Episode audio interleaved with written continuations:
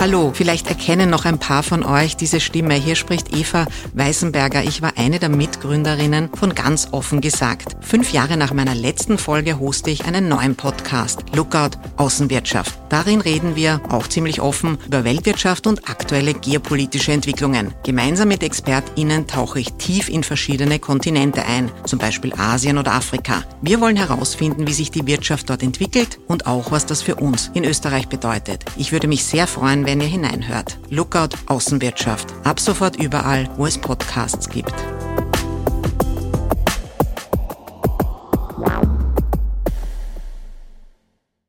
Ich glaube aber, dass es noch nicht zu spät dafür ist. Im Grunde genommen könnten die 100% Zustimmung, die er dann bekommen hat, auch ein heimlicher, unausgesprochener Auftrag sein, Karl tu was.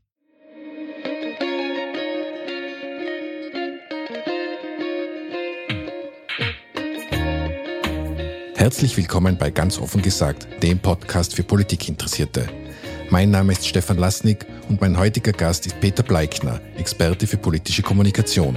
Mit ihm spreche ich über die Baustellen der ÖVP und als Anhaltspunkt dient uns die Rede von Parteichef und Bundeskanzler Karl Nehammer beim außerordentlichen Parteitag der ÖVP. Wir analysieren, wie die Chat-Affäre heruntergespielt werden soll, inwieweit die Aufarbeitung der Ära Kurz für Nehammer ein schwieriger Spagat ist und wieso die mehrfache Betonung der unter Anführungszeichen Außenfeinde die innere Geschlossenheit der ÖVP fördern soll. Herzlich willkommen bei Ganz offen gesagt, dem Podcast für Politikinteressierte. Um Politik geht es auch im Podcast Die Dunkelkammer von und mit Michael Nickbasch. Aber am besten ist wohl, wenn euch das selbst erklärt. Hallo Nick. Hallo Stefan. Ja, danke für die Einladung. Ja, und äh, hallo liebe Hörerinnen und Hörer von ganz offen gesagt. Ich darf mich kurz vorstellen, ich bin der Host der Dunkelkammer. Das ist ein Podcast, der jeden Freitagmorgen neu erscheint. Inhaltlich beschäftige ich mich mit mächtigen Menschen und da genauer mit der dunklen Seite der Macht. Ja, es geht da um Korruption, es geht um Machtmissbrauch, um politischen Postenschacher, um Steuerhinterziehung, ja, und einiges sonst, das sich Menschen so ausdenken, um sich persönliche Vorteile zu verschaffen. Zugleich soll die Dunkelkammer aber auch aufzeigen, wie journalistische Arbeit in der Praxis funktioniert. Und das erscheint mir umso wichtiger, als die Pressefreiheit leider ein sehr zerbrechliches Gut geworden ist. Ich freue mich auf euren Besuch in der Dunkelkammer. Wenn euch also der Blick auf die dunkle Seite der Macht interessiert, hört euch unbedingt die Folgen der Dunkelkammer an. Ihr findet die Dunkelkammer, der Investigativ-Podcast, auf allen gängigen Podcast-Plattformen. Und jetzt zurück zu ganz offen gesagt. Lieber Peter, herzlichen Dank, dass du dir Zeit für dieses Gespräch nimmst. Ein Grundmotiv bei unserem politischen Podcast ist ja Transparency is the new Objectivity. Und in diesem Sinne beginnen wir unseren Podcast immer mit der inzwischen traditionellen Transparenzpassage. Also woher wir uns kennen, warum wir uns wie in unserem Fall duzen und ob du aktuell für Parteien oder deren Vorfeldorganisationen tätig bist. Zur ersten Frage, woher wir uns kennen. Meiner Erinnerung nach kennen wir uns schon sehr lang. Das erste Mal gekreuzt haben sich unsere Wege nach meiner Erinnerung nach vor circa 20 Jahren. Damals warst du stellvertretender Chefredakteur bei der Tiroler Tageszeitung und ich war da als Vorstandsassistent tätig. Habe ich das richtig in Erinnerung? Das hast du richtig in Erinnerung. Deswegen wird eine der größten Herausforderungen heute sein, nicht zu sehr ins Tirolerische zu verfallen. Ah, ich glaube, unsere Zuhörer und Zuhörer mögen den Tiroler Dialekt eh ganz gern, wie so aus einigen Reaktionen war. Manchen kracht's ein bisschen zu viel im Mikrofon, aber so generell kommt der Dialekt eigentlich ganz gut an, hoffe ich. Damit zur zweiten Frage, ob du aktuell für Parteien oder deren Vorfeldorganisationen tätig bist oder warst oder dort Parteimitglied bist. Ja, das bin ich. Das ist in einem Fall auch sichtbar, indem ich zum Beispiel eine Gesprächsreihe für das Renner-Institut Kärnten moderiere. Da ist das ja ganz öffentlich sichtbar. Aber ich arbeite für verschiedene Parteien, immer wieder in unterschiedlichen Bundesländern. Und ich gehöre natürlich keiner Partei an und möchte das auch nicht. Gut, dann danke für deine Transparenz und dann legen wir los mit der heutigen Folge. Es geht heute um die ÖVP und bei der ÖVP ist ja einiges los. Unmittelbar vom außerordentlichen Parteitag, über den wir heute noch ausführlich sprechen werden, ist ja nach den Rücktritten von Elisabeth Köstinger und Margarete Schramböck noch schnell die Partei umgebaut worden. Die Partei ist immer noch mit der Aufarbeitung der Ära Kurz beschäftigt und in den Umfragen ist man teilweise sogar hinter die SPÖ zurückgefallen. Du bist der Experte für politische Kommunikation und verfolgst das Geschehen sehr genau. Ich würde gern daher gemeinsam mit dir den Zustand der ÖVP beleuchten und das werden wir nach meiner Idee und mit der du einverstanden warst, anhand der Rede vom Karl Nehammer beim Parteitag machen. Also wir gehen die Rede grob durch und hören uns immer wieder Ausschnitte an und die Ausschnitte werfen ja bestimmte Themenfelder dann auf. Das erste Zitat, das ich mitgebracht habe, hat eigentlich gar nichts direkt mit der Rede zu tun, sondern ist anlässlich des Parteitages gefallen. Hören wir da mal rein. So viele in so einem kleinen Raum heißt auch so viele Viren, aber jetzt kümmert es uns nicht mehr. Schön, dass ihr da seid. Ja, das war das Zitat mit dem Virus. Ist es dem Karl Nehammer rausgerutscht oder steckt da mehr dahinter? Wenn ich es jetzt noch einmal anhöre, dann glaube ich nicht, dass es ihm herausgerutscht ist. Äh, das war durchaus mit ein wenig Bedacht gemacht, allerdings mit zu wenig Bedacht. Er hat es wahrscheinlich dann umgehend bereut und er hat sich ja auch schon dafür entschuldigt. Ja, er hat sich dann auch dafür entschuldigt. Er hat gemeint, er hat seinen Emotionen freien Lauf gelassen und wollte mit seiner überschwänglichen Begrüßung niemanden irritieren. Ich habe schon ein wenig die Vermutung, dass es nicht nur ein Fauxpas ist, weil ich kann mir auch an Aussagen erinnern während der Pandemie von seinem Vorgänger Sebastian Kurz, der die Pandemie für beendet erklärt hat, für besiegt erklärt hat. So der, der ÖVP-Umgang mit der Pandemie war schon kommunikationsmäßig da oder dort bemerkenswert. Bemerkenswert, aber unter Kurz, soweit ich es beurteilen kann, doch ganz anders als unter Nehammer. Kurz hat solche Sprüche wie die Pandemie ist beendet oder auch selbst das Licht am Ende des Tunnels immer aufgrund der aktuell erhobenen Stimmungslage gemacht, also war sehr taktisch orientiert. Nehammer neigt schon dazu, mitunter seinen Emotionen freien Lauf zu lassen. Das gilt natürlich insbesondere für seine Familie. Das haben wir schon mehrfach gemerkt. Und das hat vor allem der politische Gegner auch bemerkt, dass er ihn so angreifen kann. In dem Fall, glaube ich, hat er sich ein wenig von der Blase täuschen lassen. Letztlich sind nicht nur die Facebook-Nutzer oder Twitter-Nutzer in einer Blase, sondern auch die Volkspartei, ob jetzt türkis, schwarz oder dunkeltürkis, ist in einer Blase. Ihr Kanzler verkehrt vor allem mit VP-Mitgliedern und das trübt mitunter die Urteilskraft.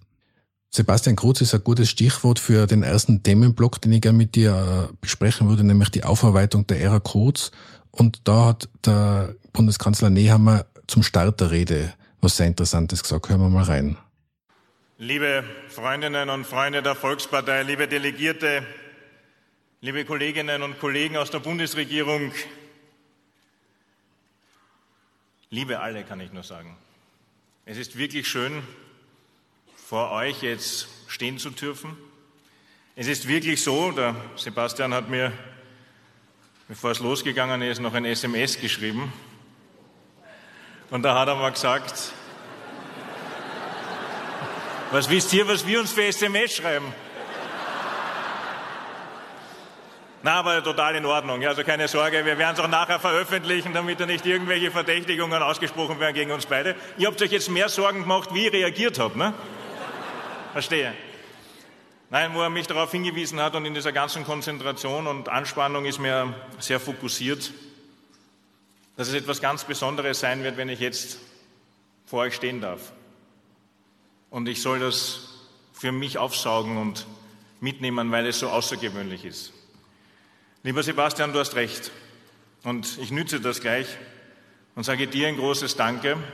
Du hast es erwähnt vorhin, wir haben viel Seite an Seite gekämpft. Ich durfte dein Generalsekretär sein, nachher Innenminister in deiner Bundesregierung und ich durfte jetzt von dir die Führung übernehmen, auch der Bundesregierung und jetzt hoffentlich mit eurer Zustimmung dann die Führung der Partei. Für unsere Zusammenarbeit, für die Freundschaft, die nach wie vor besteht, obwohl unsere Leben jetzt ganz anders sich jeweils orientieren. Du weißt schon, was mich erwartet. Dafür ist das neu, was dich erwartet. In diesem Sinne, danke für unsere Freundschaft. Ich habe in diesem kurzen Schnitt zwei interessante Aspekte entdeckt. Da würde mich deine Einschätzung dazu interessieren. Erstens, ich finde, das Thema SMS und Chat wird da ein wenig verblödelt, also in das Lächerliche gezogen. Das ist eine bewusste Handlung, oder? Das war eine sehr bewusste Handlung, wobei ich glaube, dass diese gesamte Eingangspassage jener Teil der Rede war, die bis zuletzt am meisten gewackelt hat. Und das vor allem wegen der Tage vor dem Parteitag. Da hat nämlich im Grunde Sebastian Kurz seinem Nachfolger mit sehr viel Kalkül und Bewusstsein die Show gestohlen. Das hat begonnen mit dem großen Interview in der Kronenzeitung, vier Seiten Conny Bischofsberger Interview. Ist weitergegangen mit dem sicher nicht genau zu diesem Tag erwarteten, aber sicher von Sebastian Kurz gewussten Rücktritt von Elli Köstinger am Montag, der letztlich den zweiten Rücktritt einfach beschleunigt hat und war nicht zu Ende mit dem großen Interview mit Sebastian Kurz, das Gerhard Jelinek für Servus TV geführt hat. Im Grunde genommen war Sebastian Kurz im Vorfeld des ÖVP-Parteitages mindestens so präsent wie der Kanzler selbst. Und um die Rede so zu beginnen, könnte eine, ein Kalkül, eine Spekulation ausschlaggebend gewesen sein für Nehammer. Geht es mir um Prozentemaximierung bei meiner Wahl zum Bundesparteiobmann oder mache ich jetzt den klaren Schnitt? Ähm, wir haben gesehen, in welche Richtung es geht. Hätte er einen klaren Schnitt von Kurz gemacht, wäre sein Ergebnis am Bundesparteitag sicher nicht 100 Prozent gewesen, sondern hätte durchaus in die Regionen von Pamela Rendi-Wagner sinken können. Also die von ihm selbst gesagten 75 Prozent. Diese klare Abgrenzung ist ja etwas, wo ich mich wundere, dass sie nicht stärker stattfindet. Also diese klare Abgrenzung zur, zu seinem Vorgänger. Und zwar ziehe ich da immer Parallelen zum Managementleben, das ich ja auch einige Zeit genossen habe. Da habe ich halt gelernt, es gibt nur eine einzige Chance, wenn man einen Posten neu antritt, mit der Vergangenheit aufzuräumen und das ist ganz am Anfang. Und wenn man diese Chance nicht nutzt, dann kommen die Sachen halt irgendwann später dann auf einen zurück. Und das wundert mich, dass das, das auch so erfahrener Politiker wie der Karl Nehammer in dem Fall nicht macht, wobei natürlich, wie du richtig sagst, das hätte auch in der Partei sicher Irritationen erzeugt, hätte er das gemacht. Ne, die Management-Erfahrung, die du hast, die bekommt man eben, wenn man zum Beispiel Assistent einer Geschäftsleitung war und so weiter. Das sind Erfahrungen, die man in der Politik meistens nicht macht. Da wächst man einfach mit den Aufgaben. Äh, ich kann es sehr gut nachvollziehen. In einer Redaktion macht man es auch nicht. Äh, die größten Niederlagen, die ich einstecken musste, sind aus solchen Fehlern entstanden, nämlich nicht am Anfang ganz klare Schnitte gemacht zu haben. Ich habe das ja, mühsam bei Learning by Doing dann lernen müssen. Ich bin deiner Meinung, also er hätte es machen müssen. Ich glaube aber, dass es noch nicht zu spät dafür ist. Im Grunde genommen könnten die 100% Zustimmung, die er dann bekommen hat, auch ein heimlicher, unausgesprochener Auftrag sein, Karl, tu was. Diese 100% sind ja auch darauf zurückzuführen, aber darauf kommen wir noch, dass gerade bei diesem Parteitag diese Einigkeit und diese geeinte Haltung gegenüber allen sage jetzt Außenfeinden, dass die strikt eingehalten wird. Das war ja ein großes Thema am Parteitag, dazu kommen wir noch. Ich habe noch einen zweiten Aspekt auch rausgehört in diesem Eingangsstatement. Er hat ihm jetzt nicht explizit für seine Arbeit gedankt, sondern in erster Linie für seine Freundschaft. Also auch da geht es wieder um Zusammenhalt, um einen gemeinsamen Weg, den man ja gegangen ist, der ja, das ist ja unbestritten, dass die zwei zu gut zusammengearbeitet haben, aber es ist nicht um ein inhaltliches Dank gegangen. Das war die Metaebene des gesamten Parteitags. Wir sind Volkspartei. Das wurde ja von den Vorrednern auch immer wieder gesagt, also insbesondere von Gust Wöginger. Und dieses Wir sind Volkspartei wird in der ÖVP als eine Art große Familie gelebt.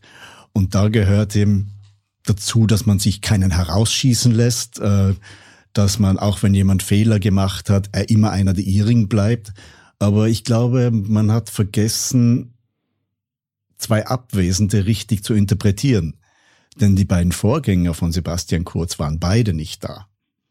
Auch Spindelecker hat gefehlt, nicht nur Mitterlehner. Die haben wahrscheinlich diese Distanz dadurch ausgedrückt, diese Distanz zur Vergangenheit.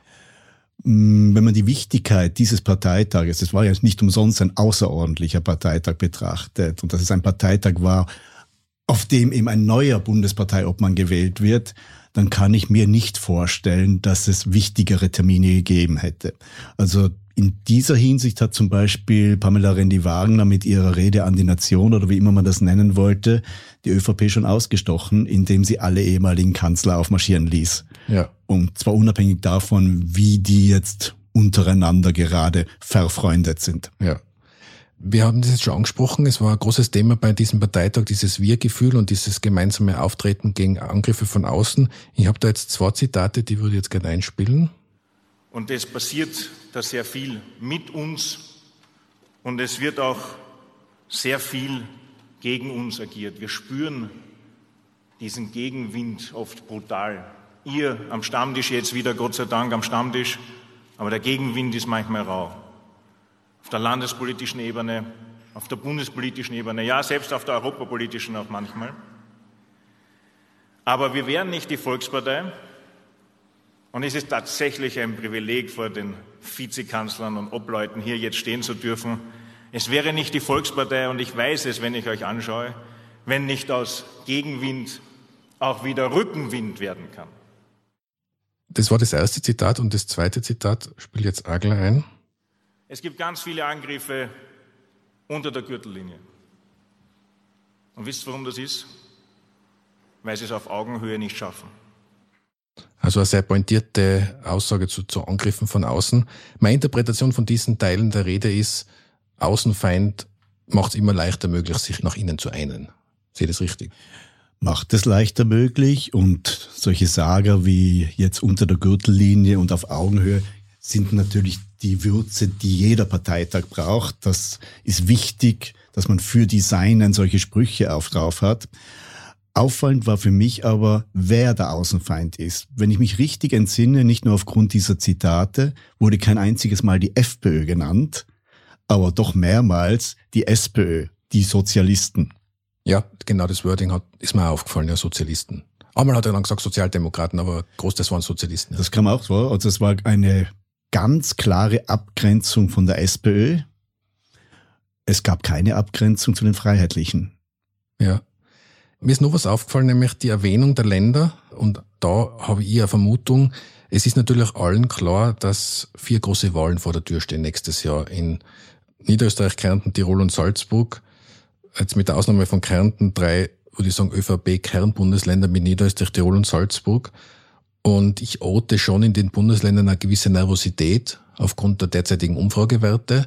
Bei den letzten Wahlen hatte man starken Rückenwind aus Wien äh, durch die Bundesregierung.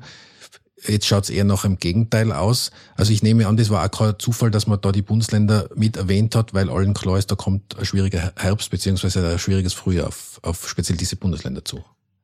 Das garantiert. Dabei ist es speziell in Tirol nicht nur im Bund gemacht, sondern einiges hausgemacht. Stichwort Ischgl und die Reaktionen darauf. Ähm, nach derzeitiger Umfragelage sieht es so aus, als würde die ÖVP in allen Bundesländern, wo sie jetzt antreten muss, verlieren, sogar in Kärnten, wo sie ohnehin nur sehr klein ist. Aber ist es ein Zeichen, dass man in einer Rede natürlich die Anwesenden mit einbezieht und da spezielle Bundesländer, weil einem dieses bewusst ist, dass dieser gemeinsame Weg jetzt gerade leichter wird? Es ist ganz, ganz wichtig, dass im Grunde genommen nahezu alle Gruppen, die in einer Partei Stakeholder sind oder in einer Partei vertreten sind, vor allem in einer Sammelpartei wie der ÖVP, nahezu gleichwertig angesprochen werden. Er hat das bewusst in Richtung der Landeshauptleute gemacht. Seine Vorredner haben schon ganz, ganz stark die Bürgermeister angesprochen. Die ÖVP, die Bürgermeisterpartei und auch Nehammer sagt, obwohl es auf dem Parteitag von August Wöginger auch schon gesagt wurde, auch noch einmal, wie viel Bürgermeister die ÖVP stellt, wie viel Mandatare sie hat, betont auch diese Größe der Partei. Ja, Gehen wir zum nächsten Themenblock. Das habe ich sehr spannend gefunden. Das ist der Themenblock Korruption. Jetzt kann man als ÖVP das Thema ja nicht ganz wegdiskutieren, aber man kann es auch wahrscheinlich nicht am Parteitag jetzt zum großen Thema machen. Ich habe es sehr interessant gefunden, wie man damit umgegangen ist. Hören wir mal rein. Korruption ist ein ernstzunehmendes Thema und sie kann uns überall begegnen. Überall dort, wo Menschen sind, kann gefehlt werden. Es gibt keine fehlerlose Organisation, wo Menschen arbeiten. Die einzige Organisation, die es versucht hat, ist der Vatikan und es hat auch nicht funktioniert. Aber wir müssen uns schon bewusst sein, dass dieses Thema ein gesellschaftspolitisches ist, das man ernsthaft angeht, aber nicht parteipolitisch instrumentalisiert. Zwei Anmerkungen dazu meinerseits und bitte um deine Einschätzung. Es ist einerseits wird dieses Korruptionsthema quasi aus der ÖVP-Ebene auf eine gesellschaftliche Ebene gehoben. Was man damit aber auch impliziert ist, ja, das ist nicht nur unser Problem, sondern das haben wir eigentlich alle das Problem und in Klammer auch alle Parteien nehme ich an, dass das intentiert ist, dass das da mitschwingt, das ist eine. Und auch ähnlich wie bei den SMS und Chats baut man auch einen Witz in dieses sehr ernste Thema ein. Also meiner Einschätzung nach zwei sehr bewusste Handlungen. Natürlich sehr bewusst. Also es gibt ja schon ein denglisches Wort dafür, den Whataboutism, immer zu sagen, naja, okay, wir haben schon auch schlimme Finger bei uns, aber die anderen ganz genauso. Mach oft treibt man es sogar noch weiter, die anderen noch schlimmer. Das geht in dem Fall natürlich nicht.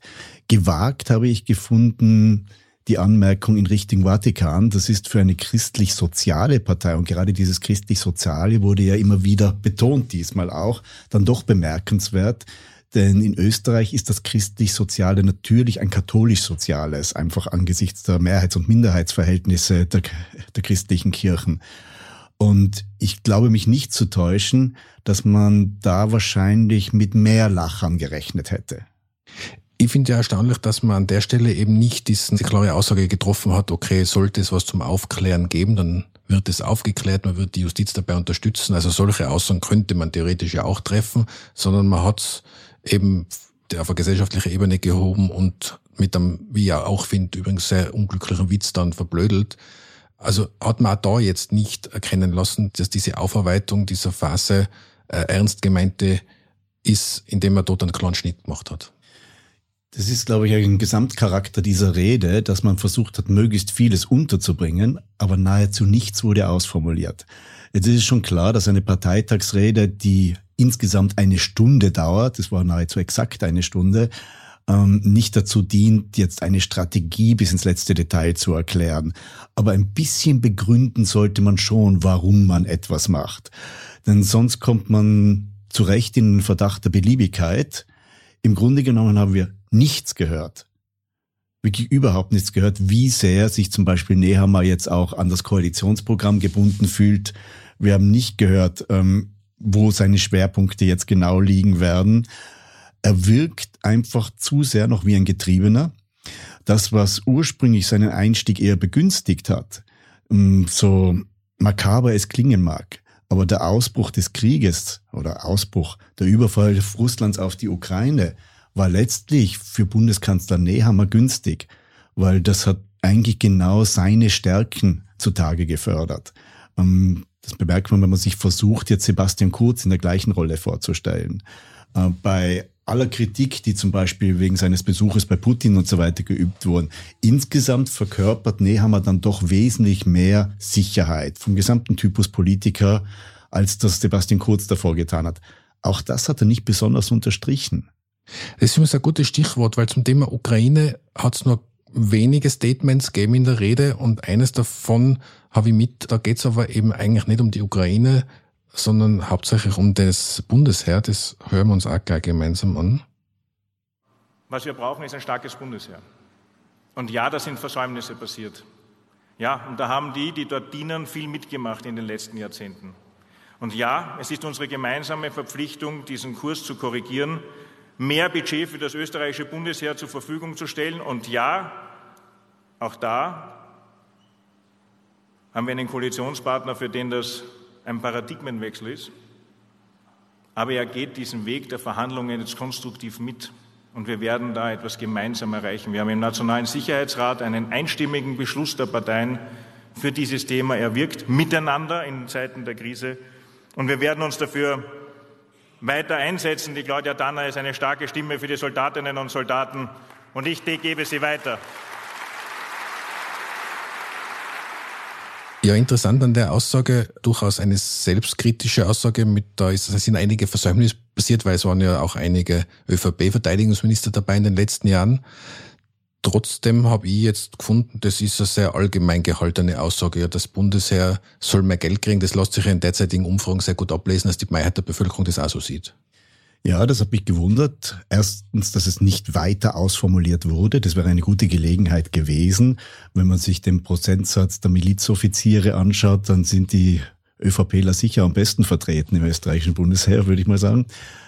Ähm, was mich auch gewundert hat, dass der Koalitionspartner, der aktuelle, lobend erwähnt wurde, in einer Phase, wo in Deutschland die Grünen schon als olivgrün dargestellt werden, weil sie nämlich ganz, ganz schnell äh, Dogmen über Bord geworfen haben unter dem Eindruck des Ukraine-Krieges. Und dass es dort überhaupt keine Frage ist, dass Habeck und Baerbock den Kurs von der SPD nicht nur unterstützen, sondern sie geben eher der SPD den Kurs vor. Und wie siehst du das, dass äh, das Thema NATO zum Beispiel jetzt in der Rede überhaupt nicht vorgekommen ist? Der Sprecher und stellvertretende Kabinettschef vom Karl Nehammer, der Daniel Krosak, hat jetzt einmal auf Twitter äh, relativ explizit geschrieben, er findet es seltsam, dass über dieses Neutralitätsthema so viel diskutiert werden will auf Twitter, weil eben nur 14 Prozent laut einer Umfrage für den NATO-Beitritt sind. Man hört jetzt auch aus anderen Kreisen, dass viele das als Diskursverweigerung interpretieren. In der Rede war auf jeden Fall kein Wort davon erwähnt. Also aus analytischer Sicht sage ich, das ist ein Rückfall in alte Kurzzeiten. Man macht Politik bei Umfragen.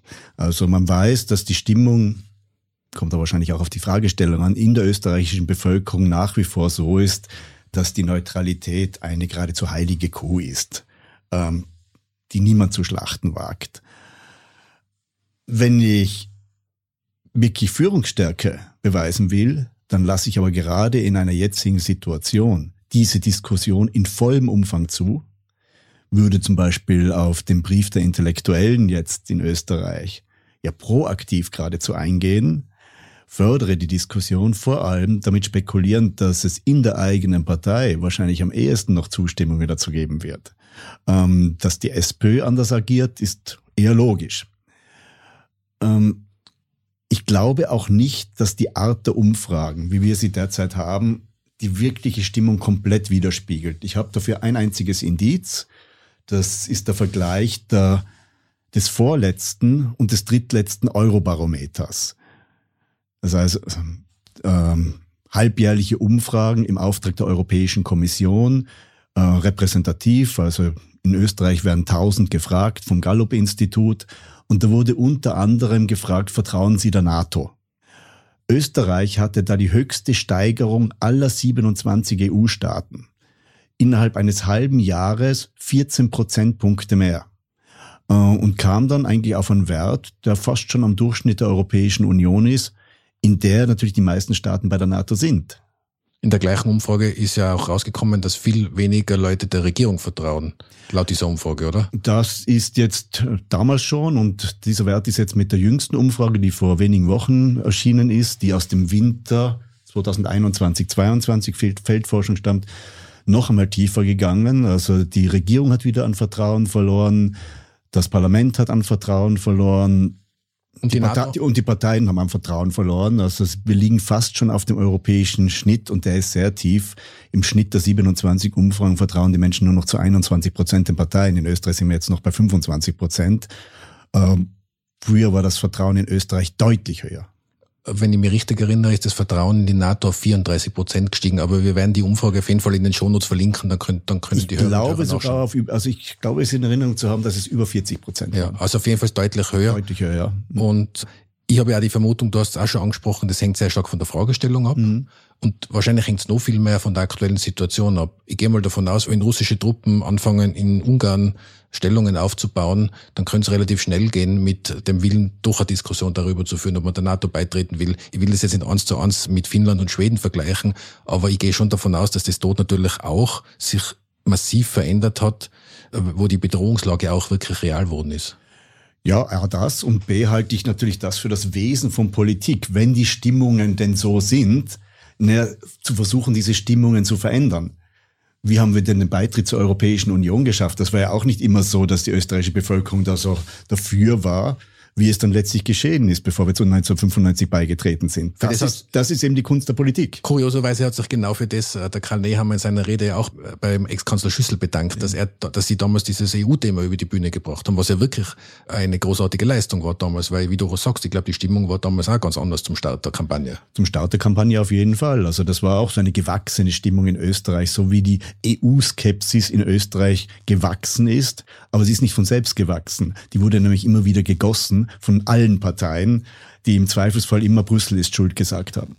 Ja, in den Bundesländern sagt man oft, Wien ist schuld, können wir ja mit großer Tirol-Erfahrung ja durchaus auch bestätigen oder auch in anderen Bundesländern. Und wenn man dann in Wien ist, ist es, richtet sich das dann oft eher Richtung Brüssel und damit wird viel EU-Skepsis befeuert. Ja, da es ist der einzige Wert des Institutionenvertrauens, wo Österreich unter dem Schnitt der 27 Staaten liegt. Mhm.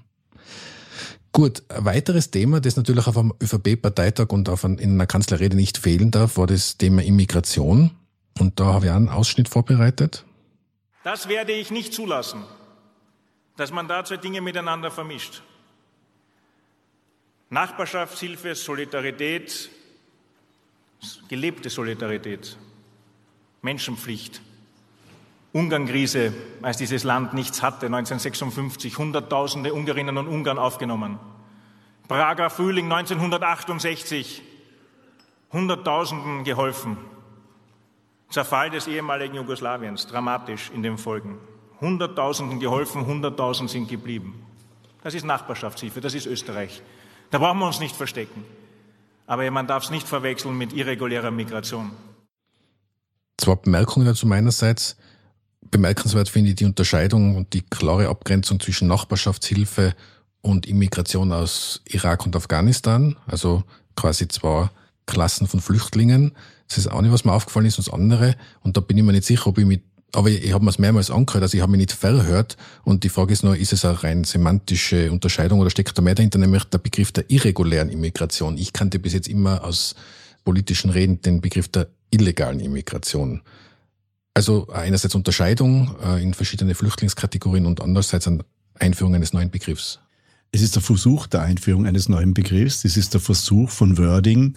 Der Begriff Illegale ist einfach ein Kampfwort der FPÖ in dieser Richtung gewesen und sollte deshalb von keiner anderen Partei verwendet werden.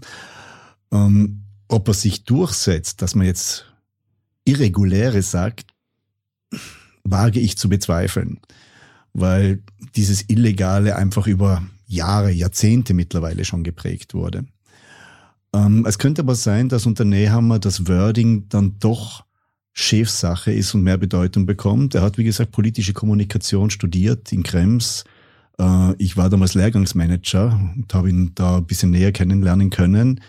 Und sein Interesse war damals gerade an diesem Thema schon sehr groß. Und er hat auch relativ hohe Sensibilität. Also, dass er sich sprachlich ins Fettnäpfchen tritt, das kann ihm passieren, aber bewusst wird er es wahrscheinlich kaum machen. Das ist ein ganz, ganz klarer Versuch. Ich glaube auch nicht, dass es ihm passieren wird, was mir innerhalb der Sendung oder des Podcasts jetzt passiert ist, dass ich nämlich einmal Freiheitliche gesagt habe. Das versuche ich zum Beispiel zu vermeiden. Wir sind in einem Podcast und machen meistens alles ungeschnitten, deswegen lassen wir solche Sachen dann auch drin und haben auch die Möglichkeit, aber noch zu reden. Was ich nur sagen wollte, ist, also das Thema Immigration wird in keinen der kommenden Wahlkämpfe fehlen, in welcher Form auch immer. Rechnest du mit einem sanfteren Kurs unter Karl Nehammer oder wird die ÖVP weiterhin versucht sein, dieses Feld nicht der Freiheitlichen Partei zu überlassen? Ich werte gerade diese Passage auf dem Parteitag als Ankündigung des Bundeskanzler Nehammers, dass er in dieser Frage wieder den Innenminister Nehammer hervorholt und genau diese Rolle in dieser Frage spielen wird um den Freiheitlichen keinen neuen Spielraum zu geben, die ja diesen Spielraum suchen werden, sobald sich das Pandemiegeschehen nur ein bisschen beruhigt. Okay, dann kommen wir jetzt zum Abschluss, äh, auch zu den Abschlussworten von der Rede. Die waren nämlich auch nochmal auf eine gewisse Art und Weise bemerkenswert. Weil wir die Volkspartei sind, weil wir heute hier 1000 sind und österreichweit 600.000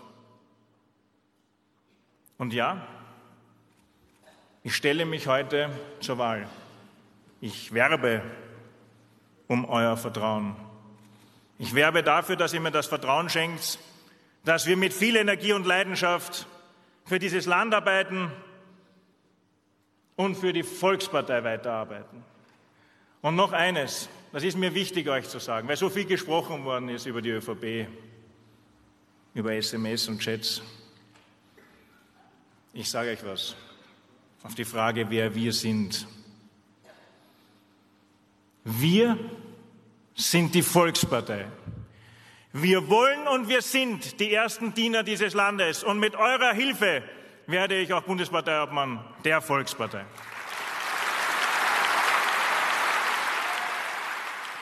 Du hast es halt schon mal angesprochen und das finde ich hat es jetzt nochmal gut zusammengefasst. Es war sehr stark Wir-Gefühl. Wir sind die Volkspartei.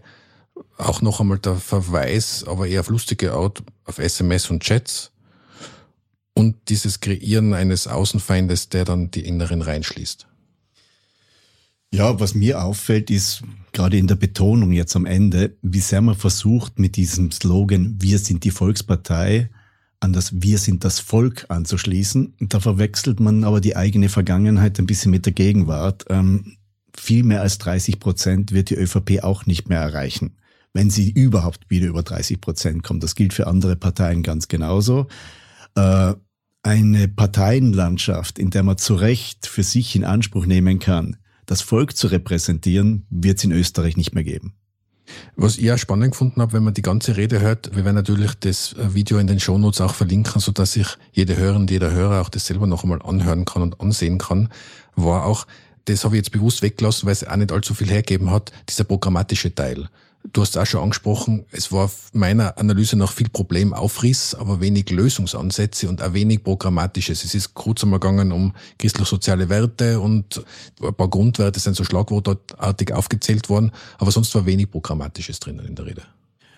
Mm, um das mit einem berühmten Wort des politischen Gegners zu charakterisieren, alles ist so kompliziert. Ja, die sind immer Stimmungskiller, wenn man komplizierte Themen dann versucht zu erklären. Gut, dann kommen wir mal zur Abschlussfrage für heute. Also meiner Einschätzung nach wird der Sommer ja politisch ein eher ruhigerer werden. Corona äh, ist erfahrungsgemäß im Sommer kein großes Thema. Ja, leider der Krieg in der Ukraine wird weitergehen nach meiner Einschätzung, aber es wird trotzdem, glaube ich, jetzt politisch kein allzu turbulenter Sommer. Aber wo ich mir sicher bin, ist, dass der Herbst turbulent wird. Es werden die Ermittlungen neue Höhepunkte erreichen, es werden neue Chats auftauchen. Ich bin mir ziemlich sicher, dass neue Chats auftauchen werden. Corona wird hoffentlich keine große Rolle spielen, aber es wäre theoretisch auch möglich, dass das im Herbst wieder an Bedeutung gewinnt. Und vor allen Dingen dann, oder was meiner nach fix kommen wird, ist eine riesige Teuerungswelle, die auf das Land, auf unser Land zukommen wird. Und dann Blickrichtung 2023 eben vier Landtagswahlen. Ist deiner Ansicht nach die ÖVP für diesen Herbst und auch für das Frühjahr 2023 gerüstet? Ich glaube, du hast etwas vergessen. Ähm, es war auf TikTok gestern etwas Bedeutsames zu sehen. Wir haben wahrscheinlich dann doch noch eine Bundespräsidentschaftswahl dazwischen. Richtig, ja. Ähm, die ÖVP ist nicht schlechter und nicht besser gerüstet als die anderen Parteien. Ähm, was ich nicht glaube, ist, dass es in einem der vier genannten Bundesländer zu vorgezogenen Neuwahlen kommt. Also ich bin mir sehr sicher, dass es bei den teilweise schon bekannten Terminen bleibt. Das wäre für Kärnten geradezu einbetonierter 5. März. In Tirol gilt das auch längst als vereinbart. Also die beiden Bundesländer würden am gleichen Tag wählen. Ich gehe davon aus, dass Niederösterreich das früher tun wird. Ob im Jänner, wie zuletzt üblich, ist die Frage, wird natürlich auch sehr mit Corona zusammenhängen.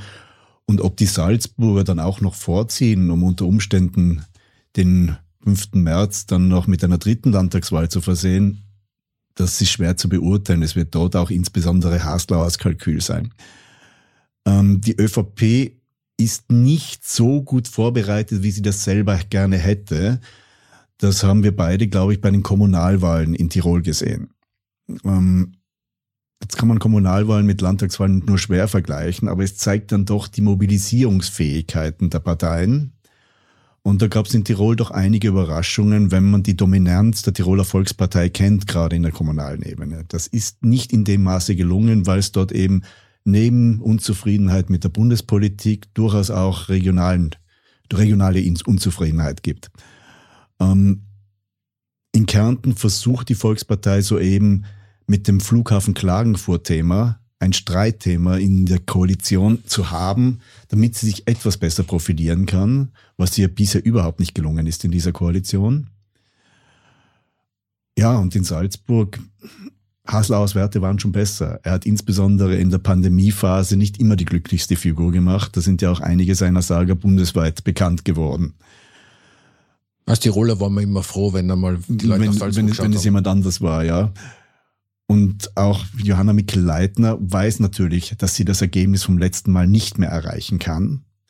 Das heißt, insgesamt ist der Trend für die Volkspartei wirklich nicht gut, weil nach den vier Wahlen wird wahrscheinlich Hans-Peter Doskozil im Burgenland der Letzte sein, der noch über eine absolute Mandatsmehrheit zumindest verfügt. Gut, dann sage ich danke für deine Zeit, Peter, und für deine Analyse und für das gemeinsame Analysieren der Rede von Bundeskanzler Nehammer beim ÖVP-Parteitag. Danke. Ich danke für die Einladung. Das war die heutige Folge von Ganz offen gesagt.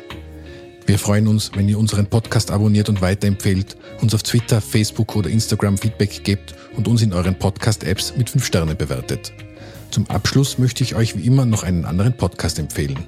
Diesmal ist dies, zum heutigen Thema passend, der Podcast Grundsatz, der Podcast der Politischen Akademie der ÖVP. In diesem Podcast dreht sich alles um die Grundwerte der ÖVP. In tiefgehenden Gesprächen mit Expertinnen und Experten werden Einblicke für jene geliefert, die sich für mehr als nur die Schlagzeile des Tages interessieren. Disclaimer an dieser Stelle, dieser Podcast wird produziert von Missing Link, also jenem Unternehmen, in dem auch dieser Podcast ganz offen gesagt produziert wird. Euch danke fürs Zuhören bei ganz offen gesagt. Bis zum nächsten Mal. Viert euch!